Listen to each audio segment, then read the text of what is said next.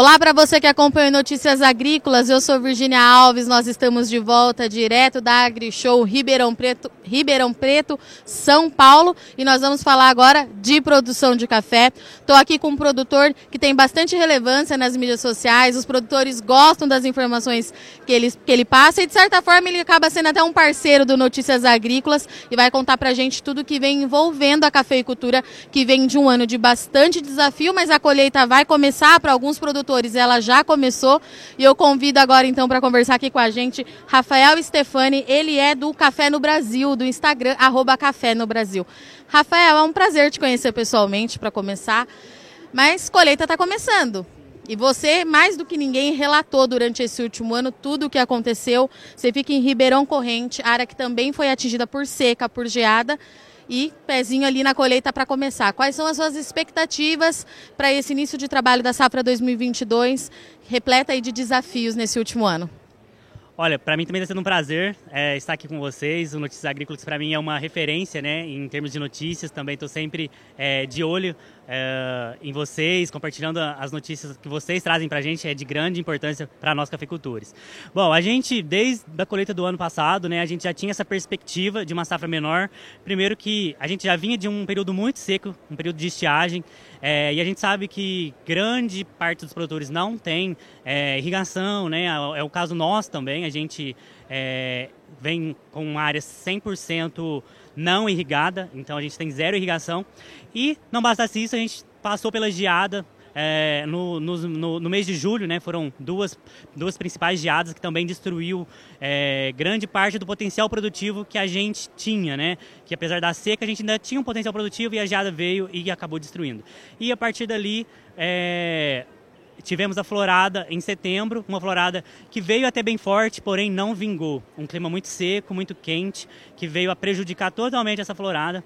E, e isso é, veio a resultar numa safra é, bem menor para o ano de 2022, que por sinal, era um ano de safra alta né, para a grande maioria dos produtores, mas acabou que foi totalmente comprometida devido à seca, estiagem e também à geada.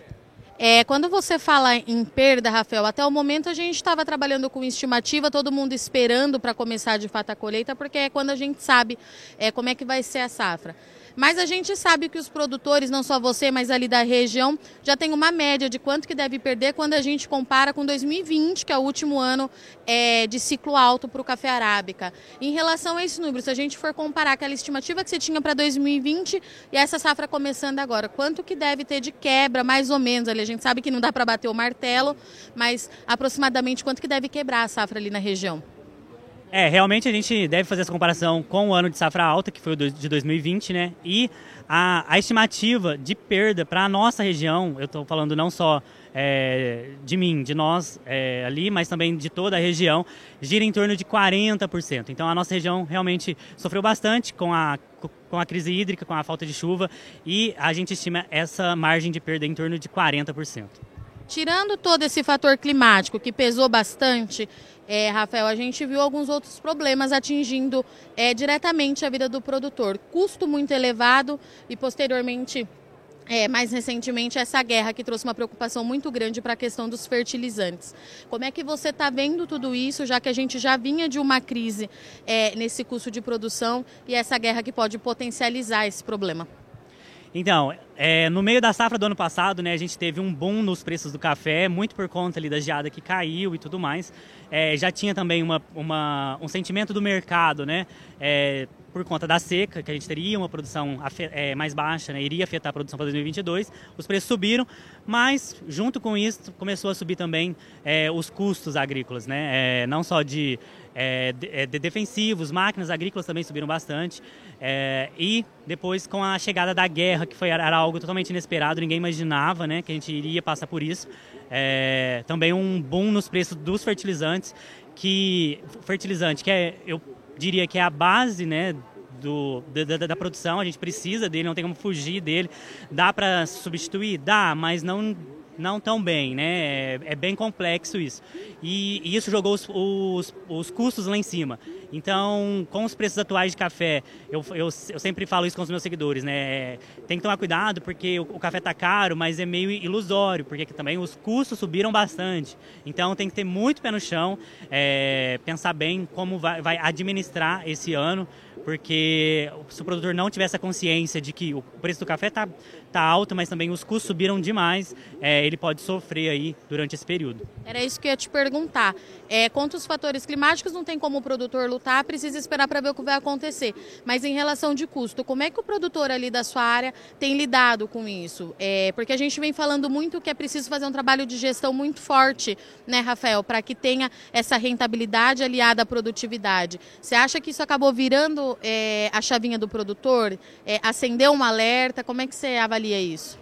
Com certeza, sim. Foi. Eu, eu, eu até comentei isso com os meus seguidores. Assim, é, tudo, tudo, tem um lado bom, né? Assim, a gente tem que analisar pelo lado bom.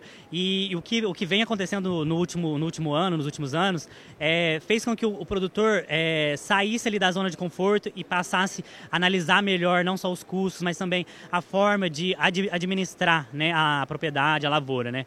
É, e com esses preços de, é, de fertilizantes e os custos em geral muito altos, é, criou ainda mais essa, essa necessidade. O produtor tem que estar atento é, fazer, eu, eu, eu, eu, uma coisa que eu trago bastante para o pessoal ali, para os produtores é trabalhar muito em cima de, de análise de solo, análise de folhas, porque às vezes você está jogando um produto que às vezes nem tem necessidade, então você fazer uma análise de solo, talhão por talhão, para que você possa ver o que exatamente cada talhão está precisando em termos de é, é nutrição, né, de potássio, nitrogênio, enfim, para que você consiga dosar e você consiga trabalhar ali é, no limite, para que você consiga dessa forma reduzir os custos e conseguir passar por esse período aí de grande dificuldade em termos de custo. Daqui para frente, é, início da colheita e posteriormente, daqui a pouco, eu sei que vocês já começam a pensar no ano que vem.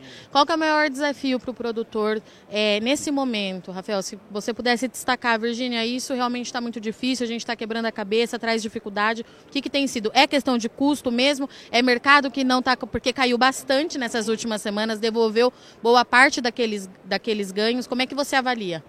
Olha, é, essa questão dos preços também tem, é, como eu posso dizer, batido muito assim na cabeça do produtor, porque muitos produtores acabaram não vendendo café, na esperança de que o café poderia chegar até dois mil reais a saca, né? É, e uma coisa que eu sempre digo e aconselho, eu, eu, acabei aprendendo isso com meu pai, né? Vamos vender aos poucos, fracionado, que a gente, o mercado acaba que é uma caixinha de surpresa, a gente nunca cons consegue é, mensurar para onde vai, apesar de que a, gente tem as informações, por exemplo, essa guerra, ninguém imaginava que isso iria acontecer, aí Rússia e Ucrânia consomem cerca de 6 milhões de sacas, prejudicou totalmente o consumo, é, um medo na queda do consumo em todo o leste europeu, isso fez com que os preços caíssem.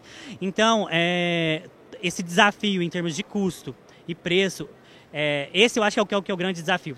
Passar por isso, sabe? Você saber dosar, você, você saber investir, aonde investir, é, aonde eu devo segurar para que você consiga passar por esse período é, sem sofrer grandes danos. De novo, trabalho de gestão. Com certeza. Gestão é, é tem sido a palavra-chave nos últimos anos. E deixa para a gente finalizar, voltou a chover nesses últimos meses. Teve área até que choveu além do que era necessário. E tem bastante gente otimista com isso podendo ser é, uma retomada para 2023, caso o clima continue dentro do que é ideal. Para a sua região, é isso mesmo? Trouxe um pouco é, de alívio e esperança para o ano que vem? Como é que você acha? Olha, com certeza. Comparado a 2021, a gente não tem o que, o que reclamar. Choveu realmente muito mais. É, então a gente está assim com uma perspectiva de safra para 2023 muito boa. As lavouras estão lindas, é, totalmente enfolhadas. Então está, digamos, como a gente diz, perfeita, esperando a florada, né, para 2023, logo após a colheita. É, claro que agora entra, entra, entra o período de seca. Entra também os riscos de geada, então é mais uma vez que o produtor fica naquela expectativa, né, naquela agonia, será que vai chover, será que, será que vai gear, então você fica naquele medo e isso é sempre uma grande preocupação. Mas, é, em termos de de preparo, de, de como as lavouras estão para 2023 é excelente, a perspectiva é ótima. É isso aí, pessoal. Eu sou Virginia Alves, falo com vocês direto aqui da AgriShow, mas continue ligado no Notícias Agrícolas, que nossa programação continue já já. A gente está de volta.